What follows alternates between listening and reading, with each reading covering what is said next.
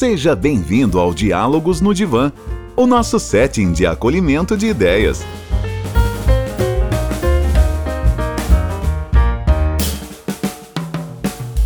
Olá, seres pensantes, tudo bem com vocês? Eu sou o Guilherme Lopes, psicólogo, psicanalista e sou host aqui no Diálogos no Divã. Antes de apresentar a convidada que estará no nosso divã hoje, eu gostaria de te dizer que este programa é uma produção do podcast Freud Não é Tcheco, que você pode acompanhar pelas redes sociais da Inset Psicanálise.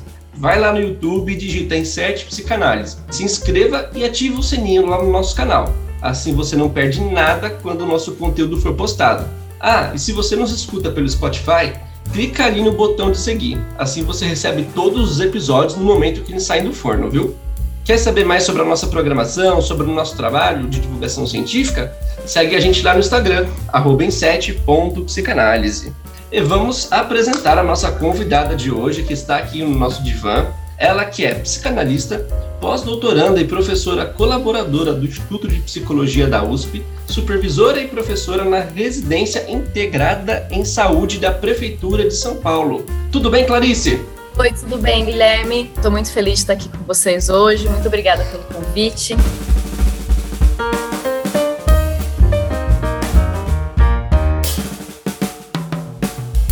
A gente que agradece a sua participação, Clarice. Vamos conversar hoje né, sobre o seu trabalho, vamos enriquecer aqui a nossa conversa no divã. O tema que a gente vai abordar hoje aqui no podcast é o inconsciente e a cidade, narrativações sobre a morte e seus efeitos na vida. Clarice, mas antes da gente entrar nesse papo, eu vou pedir para você se apresentar e contar para a gente como é que foi o seu percurso na psicanálise, como é que você construiu a sua trajetória com ela. Bom, Guilherme, é, eu tive um percurso na psicanálise não muito institucionalizado, ainda tenho, né? Eu fiz psicologia na USP de Ribeirão Preto e eu fui me interessando por psicanálise já na graduação, né, a partir das disciplinas, e fui entrando numa certa na formação teórica, vamos dizer assim, na psicanálise, a partir da iniciação científica, é, do mestrado, sempre me coloquei e me entendi muito como pesquisadora, acho que era até um, um sonho, assim, numa época, né, de, de virar professora em algum momento.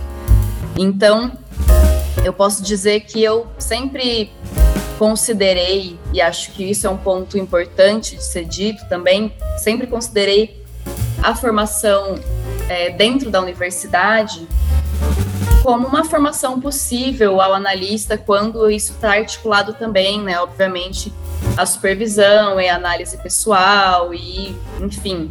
Mas eu entendo a academia como um lugar bastante arejado para esse tipo de formação, né? Já que eu considero que a formação em psicanálise ela é de caráter interdisciplinar, né? Então, nenhum lugar melhor do que a universidade para você articular, por exemplo, é, psicanálise e as ciências da linguagem, né? Que foi minha primeira área de desenvolvimento maior, psicanálise e antropologia, é, economia, né? Enfim, pensando que quando a gente escuta o sofrimento, né, quando a gente escuta narrativas de sofrimento, identifica os sintomas, a gente está também escutando um ser que é, se estabelece a partir de condições materiais específicas, né? E isso vai produzir uma relação com o sintoma, com o desejo, também atravessado por isso. Então, acho que é fundamental é, essa relação.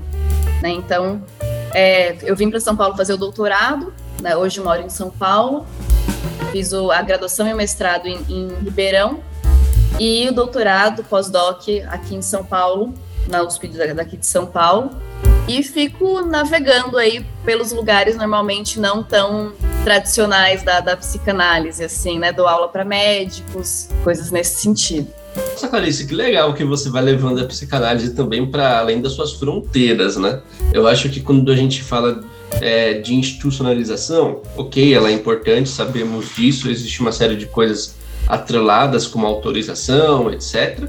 Mas a gente sempre corre o risco de ficar no clubinho também, né? Então que bom que você está aí desbravando as fronteiras da psicanálise, né? E de levá-las para um, outros campos, né? É, não, eu acho importante porque é uma forma da gente não ficar se fechando em pequenos guetos, né? Assim, em que a gente acha que está rolando a transmissão, porque todo mundo está muito atrelado já àquele discurso. Né? E, e quando você vai falar para fora, as pessoas não estão nem entendendo, né, o que você está falando. Então, acho que é bem, bem importante, assim, a função social, assim, né, de fato. Massa. Gostei de saber disso. Clarice, entrando um pouquinho mais no nosso tema, né? Uh, morte e vida. Eu acho que nesse momento que a gente ainda vive de pandemia, acho que é bom frisar isso, né? Ainda não acabou, a gente tem aí a vacinação, pelo menos aqui no estado de São Paulo andando, no Brasil ainda nem tanto, em alguns lugares do mundo também.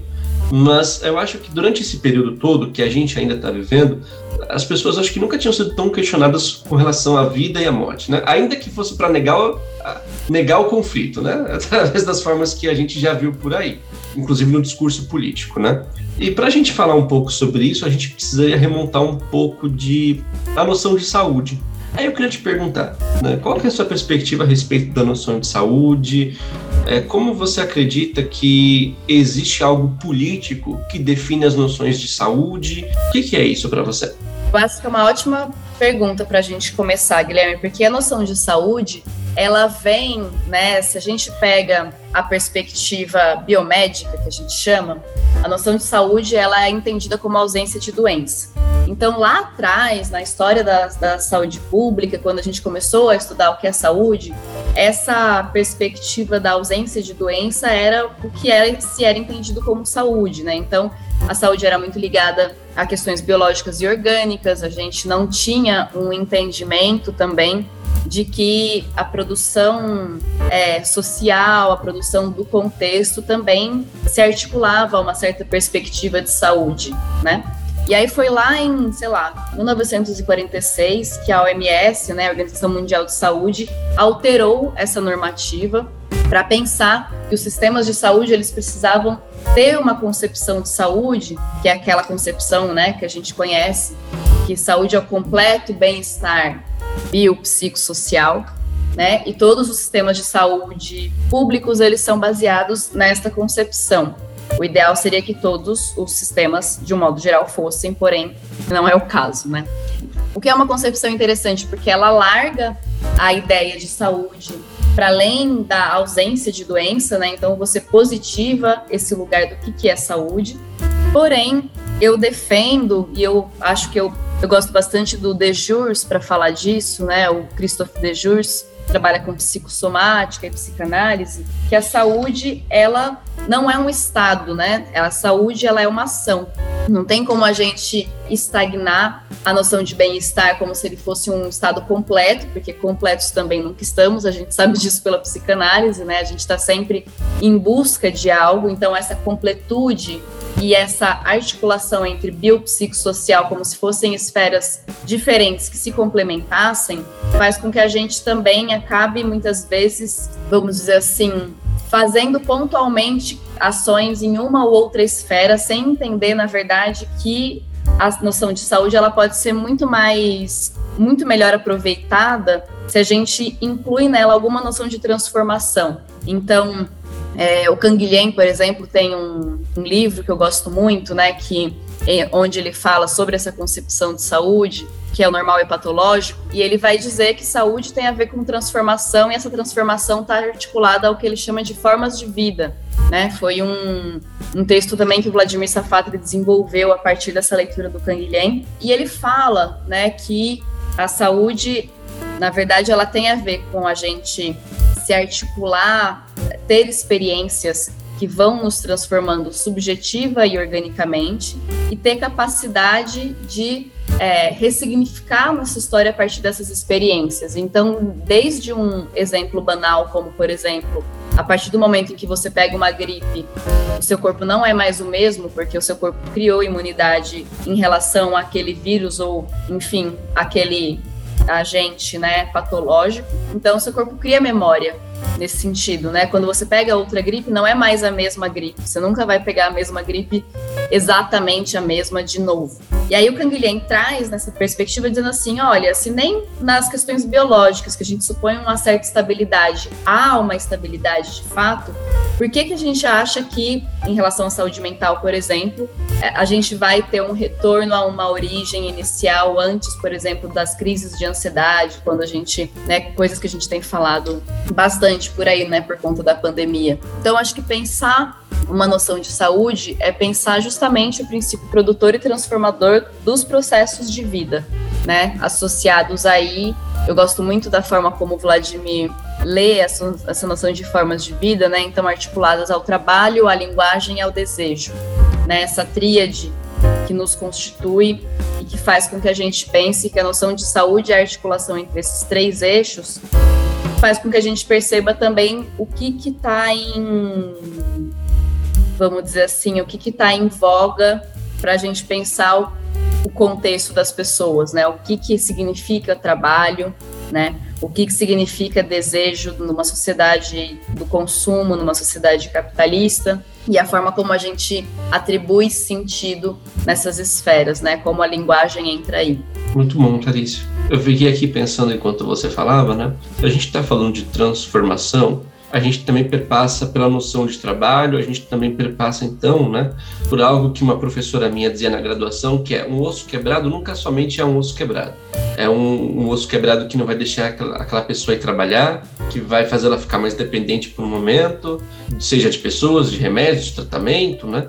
E isso implica ali uma espécie de sofrimento global daquele sujeito. Então você não, a medicina trata o osso quebrado, né? As questões em volta do osso a gente não a gente não tem como dimensionar exatamente se não seja escutando aquele sujeito, né? E você estava comentando uma coisa que eu acho importante, porque a gente está falando de transformação e de saúde, a gente tem o nosso sistema único de saúde e a gente vai entrar um pouco mais na dimensão política da nossa, é que já não estamos, mas vamos situar isso, né?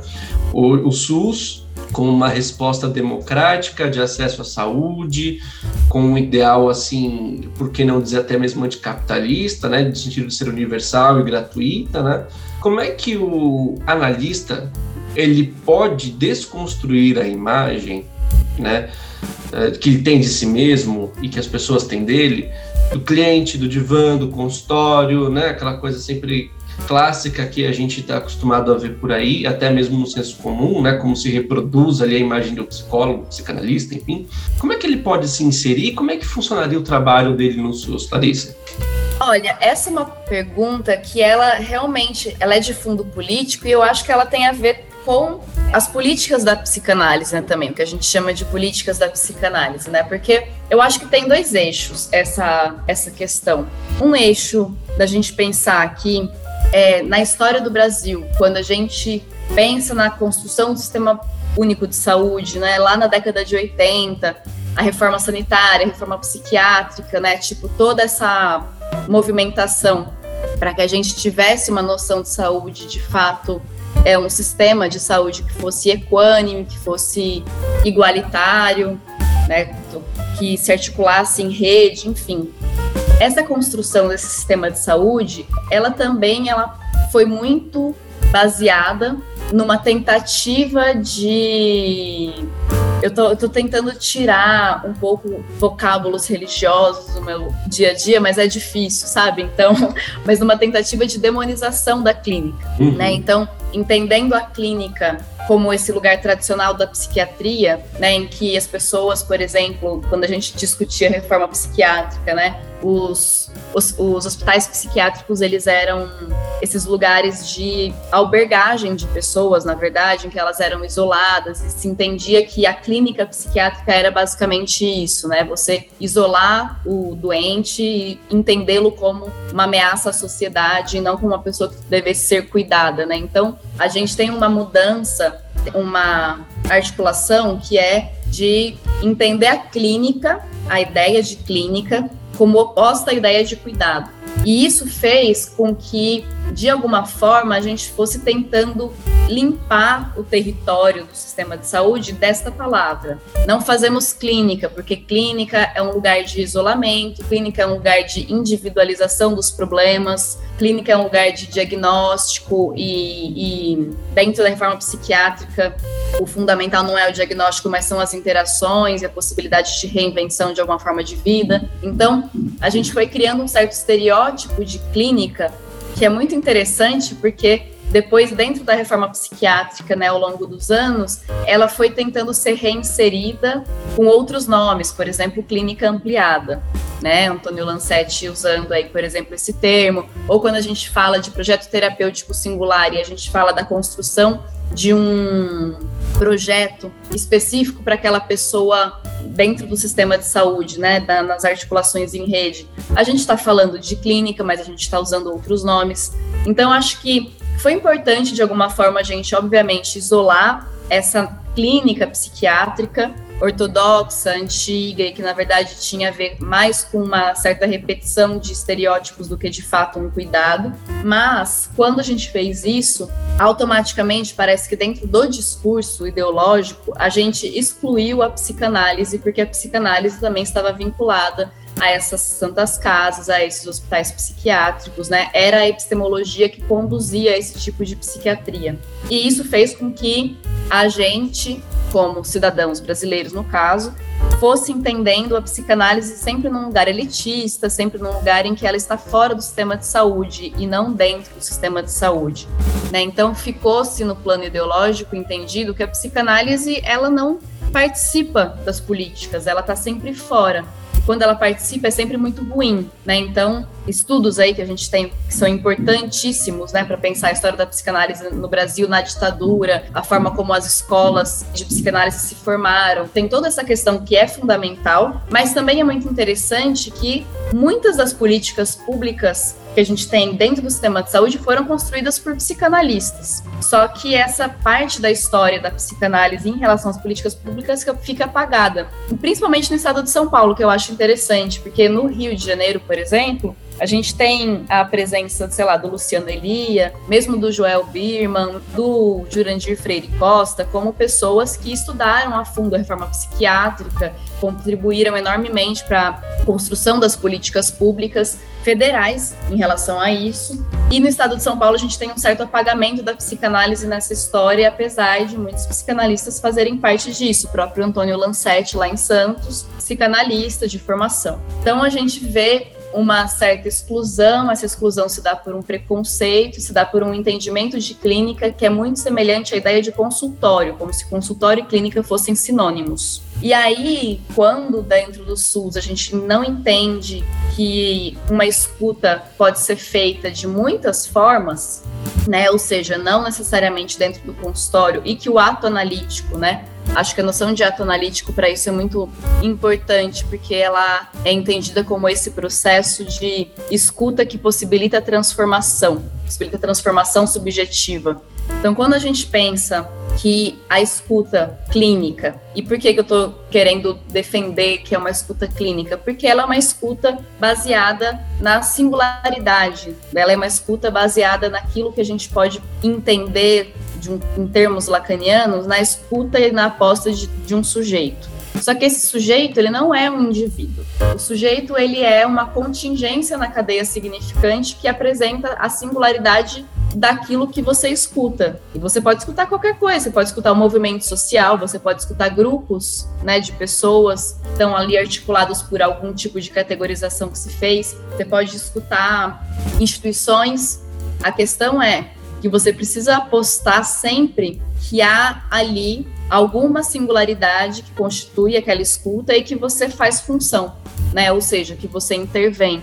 Então, nesse sentido, eu acho que é necessário que a gente pense dentro da psicanálise uma reformulação do que, que é ser psicanalista, qual que é a identidade do psicanalista, que é uma coisa, inclusive, que as pessoas têm muito medo de conversar sobre, né? Porque parece que isso entra num lugar de categorias de trabalho, mas eu acho que é fundamental que a gente converse, porque senão a gente só fica repetindo padrões muito antigos em relação a isso. Então tem essa questão da gente precisar reformular o que, que é um psicanalista, e tem essa questão de que a partir do que, que, é, do que, que é um psicanalista, que simplesmente é uma função do inconsciente, o que, que é o inconsciente e onde a gente pode escutá-lo, né? Uhum. Não sei se eu dei muitas voltas, mas eu acho que.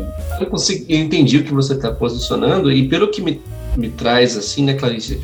A gente está falando então de um analista que está dentro de um sistema de saúde funcionando como um intercessor, né? Sim, exatamente. Eu gosto muito desse termo porque eu acho que o intercessor ele é um dispositivo que é, é um termo cunhado pelo Abílio Costa Rosa, que é um psicanalista, foi um psicanalista da Unesp de Assis, né, falecido já infelizmente, que trabalhou, por exemplo, com a noção de rede psicossocial, entendendo de que maneira a psicanálise poderia atuar no SUS, e ele pega esse termo, que é o, esse termo que é o intercessor, da esquizoanálise, né? Acho que Deleuze e Guattari que começaram a falar um pouco sobre isso, mas ele tenta operacionalizar esse termo dizendo que o profissional de saúde mental e aí o psicanalista nesse lugar, ele age dentro do sistema de saúde intercedendo, ou seja, possibilitando que a pessoa se aproprie das condições da sua saúde, mas não desse lugar neoliberal, empreendedor que a gente tem, né, como se fosse aquela coisa uhum. assim, gestão de si mesmo, né?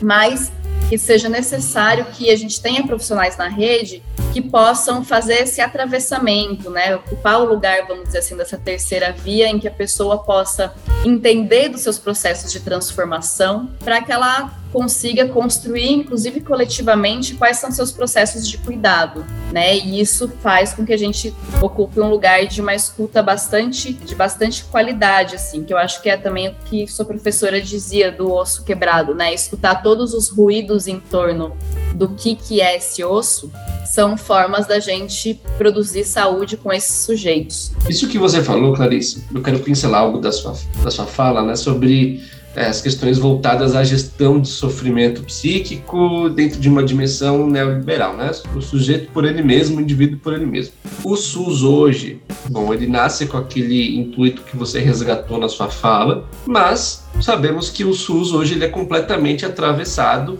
pelas políticas neoliberais, né? Para que você possa vender convênio e seguro de um lado, você precisa destruir aquilo que é público e transformar a saúde em mercadoria, né? É isso que a gente tem visto operacionalizar no Brasil há anos, né? Então, a gente tem modelos de contratação que precarizam o trabalhador da saúde, que precarizam o atendimento, que vão podando as noções globais de saúde, que vão excluindo as outras possibilidades de compreensão, como você trouxe a respeito da potência de transformação do indivíduo, do sujeito, etc. Né? É, como é que essa política, por exemplo, a da, OAS, OAS né, para quem não está muito familiarizado, a Clarice vai, vai explicar um pouquinho para a gente como é que ela funciona e por que que às vezes a gente vai lá e, ai, nossa, eu fui tão mal atendido aqui, ah, tá, tá vendo que é público é ruim, mas na verdade não, quem te atendeu foi uma empresa privada em convênio com com o SUS, prefeitura, governo do estado, né? E aí você sai com a ideia de que aquilo que é público é ruim, mas na verdade quem te atendeu foi uma empresa privada, né? Uh, conta um pouquinho disso pra gente e como é que isso atravessa o trabalho do psicanalista, porque a gente está falando então de fornecer uma escuta, um ambiente para esse sujeito que procura um serviço se emancipar. Isso é totalmente tudo aquilo que o discurso capitalista não gosta, né? Como é que isso funciona, Clarice? É muito legal essa leitura, né? Porque eu fico, estava discutindo aqui e pensando, né, nas coisas que eu penso constantemente, né? Que é quase como se a proposta fosse curar as pessoas do capitalismo, né? E é uhum. é mesmo isso. é... Acertou. e está correta essa leitura. É sobre isso. É, mas eu acho assim, é, é, muito difícil pensar, né? O SUS e as, as, políticas do SUAS também, né, que são super interessantes, elas são construídas dentro do que a gente chama de estado de bem-estar social, né, então dentro de um estado é, liberal, é, mas que está preocupado com ainda na época que ele foi construído, né, com educação, saúde, cultura, né, de acesso a todas as pessoas, né, a toda a população. E a questão é que na medida em que o Estado liberal ele vai se neoliberalizando, ou seja, né, vai ficando cada vez mais evidente que, na verdade, a ideia é que a gente tenha a mínima intervenção do Estado e a máxima intervenção do mercado dentro do Estado, por mais que a gente, na lei, crie políticas que sejam universais e que tenham que ter uma gestão compartilhada e organizada, essa gestão ela vai sendo dividida por empresas que a gente chama dentro da saúde de OS, né, Organizações Sociais de Saúde. Normalmente elas são OSS, né? E essas OS, então, elas são empresas contratadas pelo Estado, pela prefeitura. Aqui em São Paulo isso se divide em regiões, né? Então a gente tem a OS que cuida da região da Zona Norte, Zona Sul, Leste, Oeste e tal, e Centro. É, no Rio a gente tem várias também. A gente vai percebendo que na verdade a gestão ela é organizada por essas empresas que fazem a gestão desses equipamentos que são públicos a partir de contratações que não são concursos públicos, né, são contratações terceirizadas, muitas vezes já como MEI, por exemplo, né? Então a pessoa não é nem uma pessoa física, ela é uma PJ. Isso significa que essa pessoa não tem direito a férias, décimo terceiro, nem nada, porque é como se ela fosse uma empresa prestando serviço. A gente vai vendo que isso, na verdade, produz uma um desequilíbrio no funcionamento da rede pública, porque se você, você vai, por exemplo, numa UBS, né, numa unidade básica de saúde, aqui no centro de São Paulo, que é onde eu moro, aqui na República, e ela vai ter um funcionamento de um jeito. Você vai numa UBS em outro lugar, daqui de São Paulo, na Vila Madalena, ela vai ter um outro tipo de funcionamento. E isso tem a ver, é claro, com é claro que tem a ver com o número de pessoas que utiliza também a UBS. Num bairro mais rico, você vai ter menos pessoas que utilizam, porque mais pessoas usam planos de saúde. Num bairro mais pobre, vai ser outro, outro funcionamento. Mas é porque também o próprio funcionamento das leis produz uma certa flexibilidade em relação à forma como essas OS vão se sustentar. E é interessante que elas são pagas para fazer esse tipo de, de gestão e elas são isentas de impostos porque elas estão fazendo uma função social. E isso faz com que elas apliquem o dinheiro que elas ganham do Estado, não de volta no Estado, mas nos seus hospitais particulares. O Einstein é uma grande OS, por exemplo, né? É, aqui em São Paulo. É, e isso vai produzindo um certo efeito, né? De que a gente vai, então, retirando o financiamento do Estado e colocando o financiamento em redes particulares. Então, é interessante para as OS também que elas precarizem o funcionamento do Estado para que ele, elas joguem, de fato, os usuários do SUS em clientes dos seus hospitais privados. Uhum. Né? Você vai retirando, assim. E tem uma outra questão, né? Que a concepção de saúde do brasileiro comum muitas vezes é muito semelhante a uma certa concepção, a gente brinca de hotelaria. Né? Então, assim, se você chega numa UBS, não tem poltronas almofadadas e uma máquina para você retirar café e uma televisão de plasma para você ficar lá se assistindo enquanto você não é chamado, isso significa que o sistema é precário.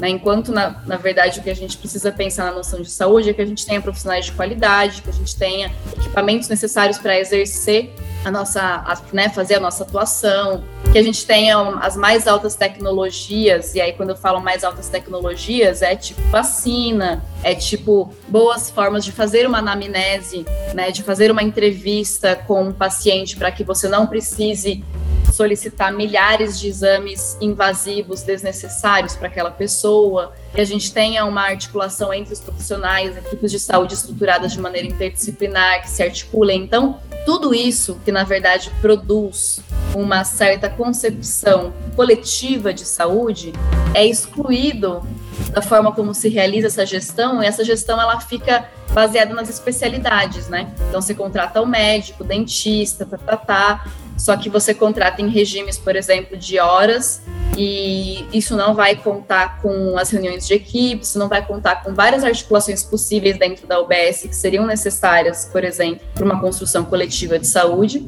E isso vai fazendo com que, na verdade, o trabalho dentro de uma OBS fique muito próximo a um trabalho meio ambulatorial, assim, né? Então, que cada especialista cuida da sua área sem de fato ter uma articulação em rede, porque essa articulação é dificultada pela própria gestão. Né? Então a gente vai vendo que o nosso trabalho enquanto intercessor, né, ele vai sendo dificultado justamente porque é esse lugar da gente conseguir articular essa rede junto com o usuário para produzir posições é, que a gente chama de saber poder curar no usuário, né, e não que a gente fique tomado dessas posições, né? Se a gente não consegue sair do discurso do especialista, a gente vai fazendo com que a gente vai naufragando entre essas ilhas, né? Se a gente não consegue articulá-las.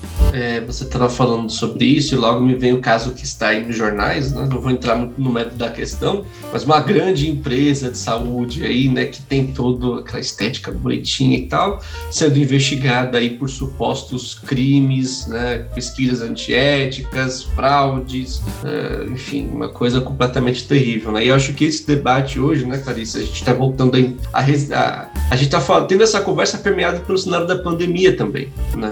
Você falou de vacina e que valor que se dá numa vacina hoje, né? Eu acho que quando a gente for ter que vacina nas próximas vezes, dependente para que tipo de doença seja, né? Lembrar que aquilo tem um custo, que aquilo vem, né? E, e para nós é gratuito. Então, quer dizer, o quanto essas coisas que até pareciam da rotina, né? E que bom que eu acho que o brasileiro tinha uma certa noção de vacinação, né? O famoso Zé Gotinha, a gente já tinha muita. O Brasil sempre foi um país assim é, referência em termos de campanhas de vacinação né, e produção de vacina. E, quer dizer, e lembrar que por trás disso tem um Estado que faz isso chegar gratuitamente no nosso braço, né? E como a gente precisa valorizar isso. E, e, falando um pouco da, da, sua experiência agora, Clarice, e a gente, né, dentro desse contexto ainda de morte, que a pandemia escancarou para todo mundo, uh, você tem um trabalho que é de escuta com os trabalhadores que fazem suas atividades em cemitérios, né? Mas antes da gente entrar um pouquinho em como esse trabalho funciona, eu queria entender. São trabalhadores que estão ali lidando diariamente com a morte e de um momento para o outro tiveram que lidar muito mais com algumas impossibilidades, com uma série de atravessamentos que a profissão deles tem. Como é que a morte se articula com a narrativa do sujeito? A morte e a vida.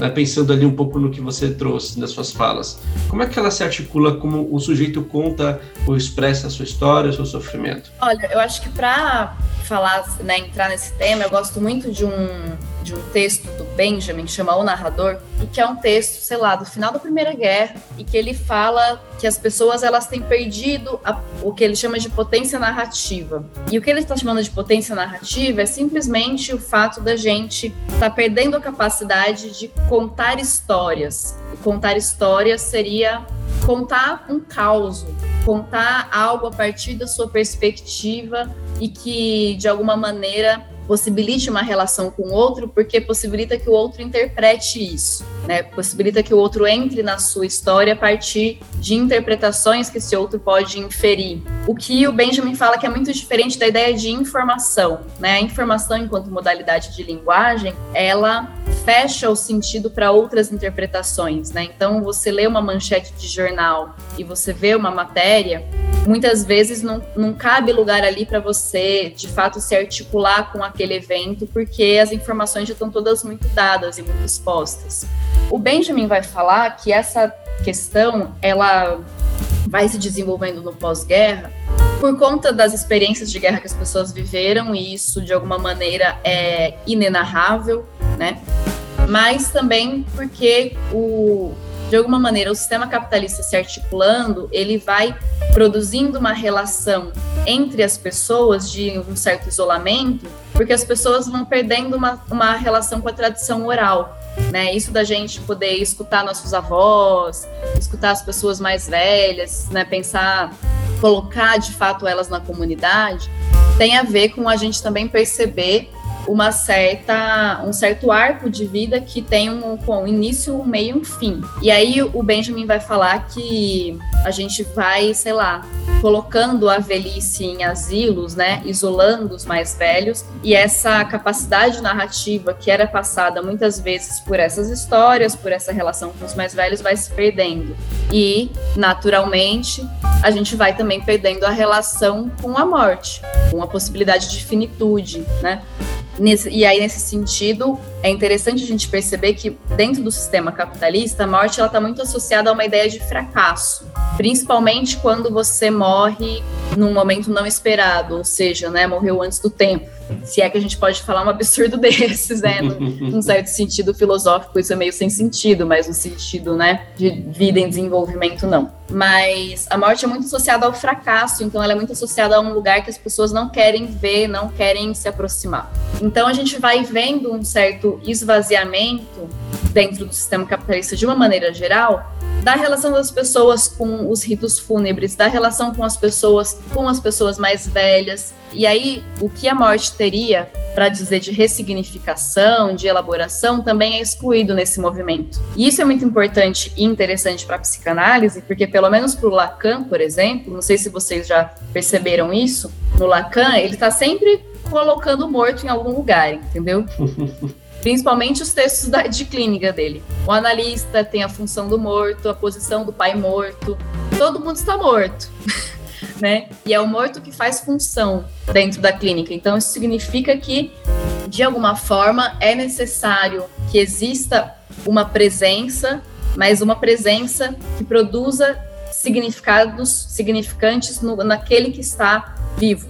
Né? Acho que é um pouco essa a, a relação. Assim. E aí, dentro de uma sociedade que evita isso a qualquer custo, porque isso está associado a uma noção de fracasso pessoal, muitas vezes, trabalhar com a morte se torna um certo fardo, tanto por questões de estereótipo e preconceitos sociais, né? Então, o sepultador é aquele que, de alguma maneira, é, lida com o lixo, lida com resíduos, lida com o que sobra. Isso, inclusive, se efetiva na gestão própria do serviço. A gente até pode se aprofundar mais nisso depois. E, enfim, é uma pessoa que está dentro de um serviço essencial, por exemplo, mas que teve que lutar para ser entendida como serviço essencial para ser vacinado lá no início da pandemia.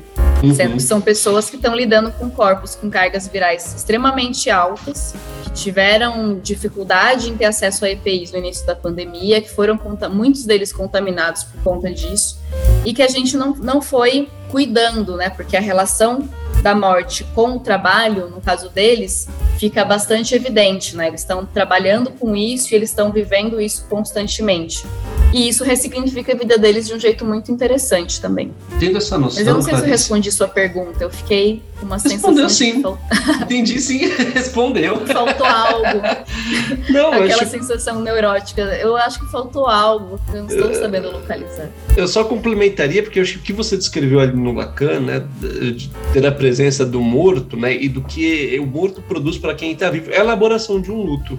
Pelo menos entendo assim, dessa forma, né? Quer dizer, o que, que fica para mim desse que se foi, né? E, e, acho que é a pergunta que está norteando muito o brasileiro hoje, né? O mundo todo, mas vamos falar aqui da, de nós, né?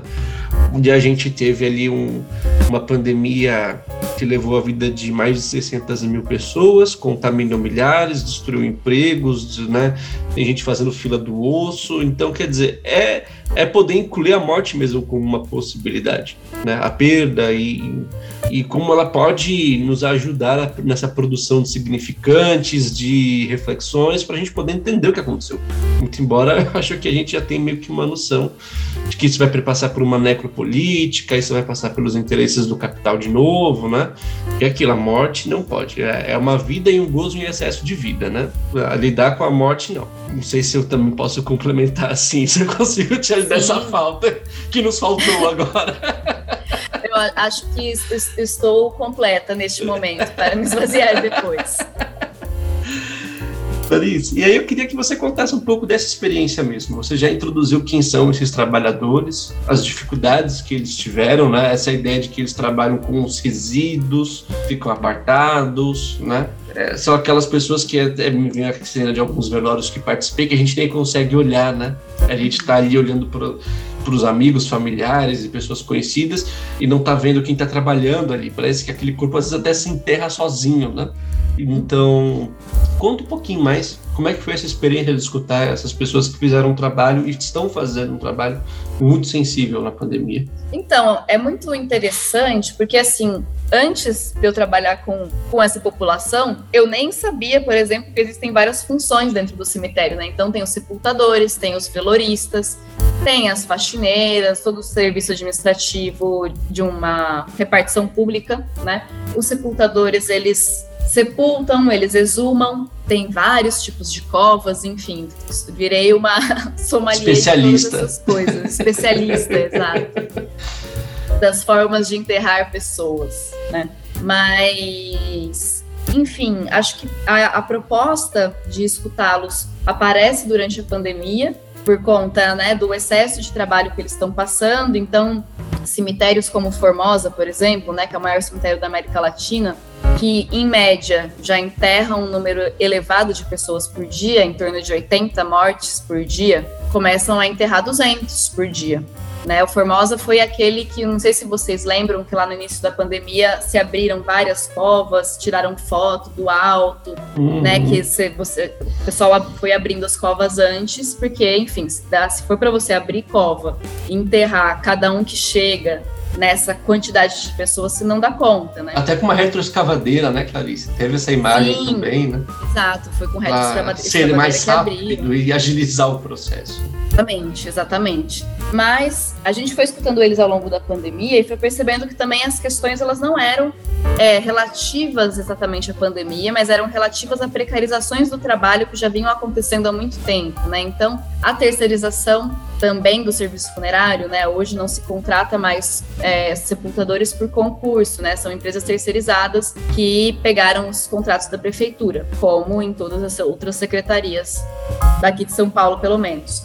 Isso faz com que, por exemplo, as empresas que, que são contratadas, elas não dão nenhum tipo de curso ou especialização para esses sepultadores recém-contratados. Então, eles são treinados pelos sepultadores que já estão no serviço concursados. Aí tem toda uma relação de responsabilização, né? De que a responsabilidade por algo que é feito equivocadamente, mesmo que, mesmo que seja um funcionário terceirizado que fez, recai sobre a prefeitura, porque é da prefeitura que, se, que é, é a gestão. Então, fica esse caos aí em que o Estado está sempre culpado por todos os erros e as empresas saem sempre livres nesse sentido. Mas falando em termos também de narrativa né, e de histórias que a gente escuta nesses espaços, o que eu acho interessante é que a maioria dos sepultadores, principalmente os concursados, são pessoas que queriam trabalhar no cemitério, né? Você presta um concurso para essa área. E ou queriam porque vem de tradições familiares, né? Pai que já que era sepultador, tio, alguma coisa assim. Ou porque queriam trabalhar ao ar livre e achavam que o cemitério também era um lugar mais tranquilo, ou porque eu não gosto de gente viva, porque gente viva dá muito trabalho, né? Pelo menos. Muito mais que os mortos, eu acho. Exato, exatamente.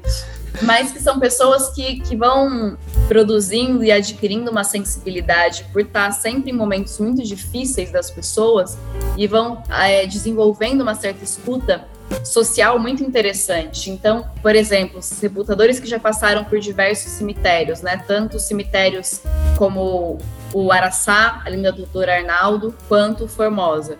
Falar dessas diferenças, né? Por exemplo, pensar que no Araçá a maioria das, da, dos velórios são de pessoas idosas. Porque o Araçá é um cemitério de gente rica.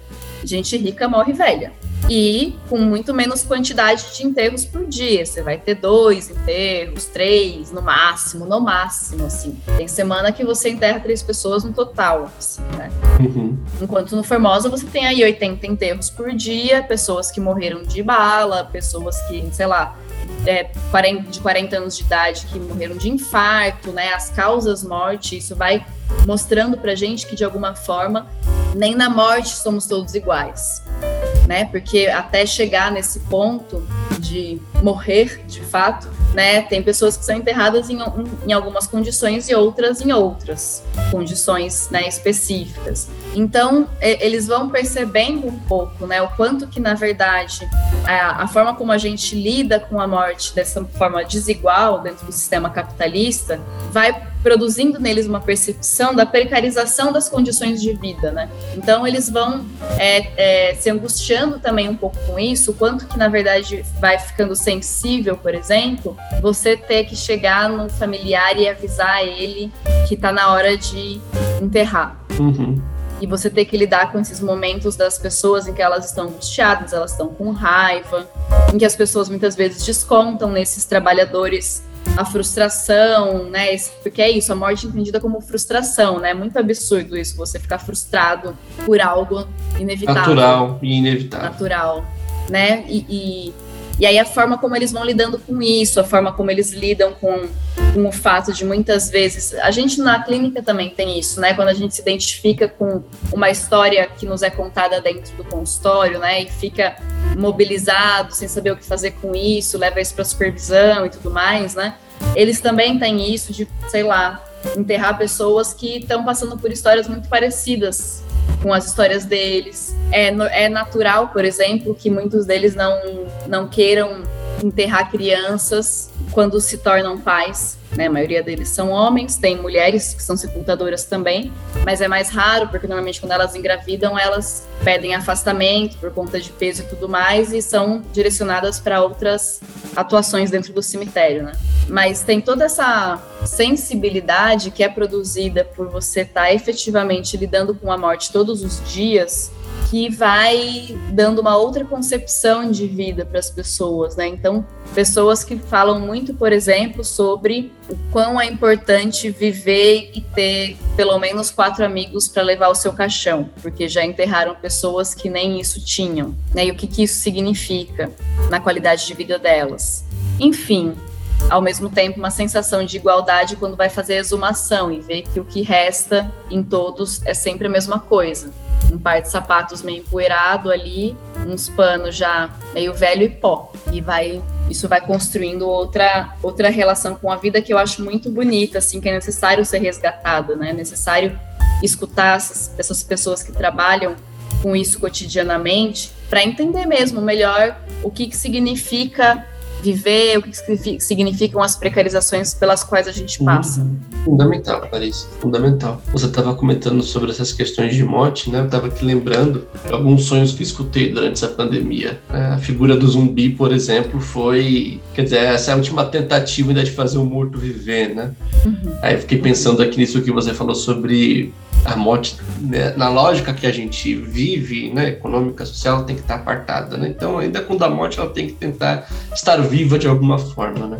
Clarice, eu quero agradecer muito a sua presença aqui. A gente já está caminhando para o final desse bate-papo mas eu acho que esse episódio ele tem uma particularidade que é de fazer essa conversa aqui que eu tô tendo com você também produzir em mim muitos significantes, assim, de poder pensar, e eu achei muito bonito isso que você falou no final, né, do, do que isso produz na vida, o nosso modo de viver, entendendo sim que a finitude é uma possibilidade. Não é que a gente tem que viver sempre, ah, né? Não, nunca vou morrer, sou invencível e tal. Não. E, e a gente vê, né, até na indústria cultural, como isso se repete, né? De que não, a morte, não. É, é muito comum, assim, no filme, você mata um personagem, daqui dois filmes e você traz ele de volta de algum jeito, né? Então, essa ideia do fracasso, que você, enfim, despertou muita coisa em mim também. Eu quero te agradecer imensamente por esse bate-papo, Clarice, e pela reflexão que você deixou. E eu queria poder abrir um espaço aqui para você divulgar os seus projetos, as pessoas que estão nos ouvindo, os nossos seres pensantes. Poxa, quero acompanhar a Clarice mais de pertinho. Como é que elas fazem para te acompanhar, Clarice?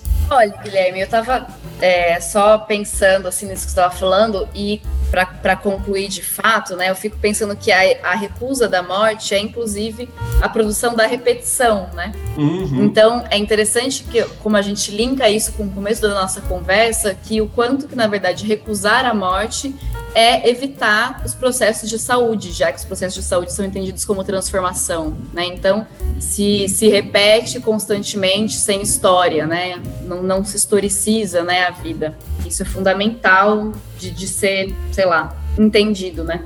Bom, em relação a trabalhos e tipo a redes, né? Eu sou uma pessoa meio desligada com tudo isso, mas eu vou deixar aqui uma indicação, na verdade, para quem se interessa por esse tema, que é de uma entrevista que eu e o Diego Penha realizamos com um sepultador que se chama Osmair Cândido.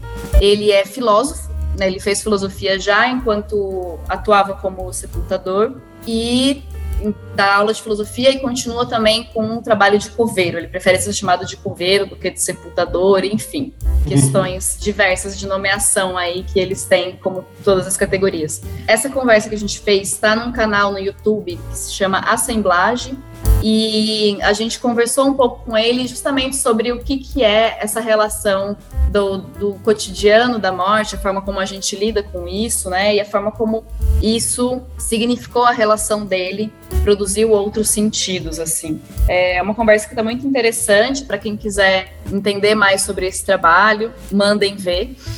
E eu eventualmente estou aí para o que me chamarem para eventos e falas e organização de cursos. Eu acho que tem um a Tamuia, né, Escola de Formação Popular, é uma escola que eu também coordeno, em que a gente dá cursos muito sobre essa perspectiva de uma psicanálise mais crítica.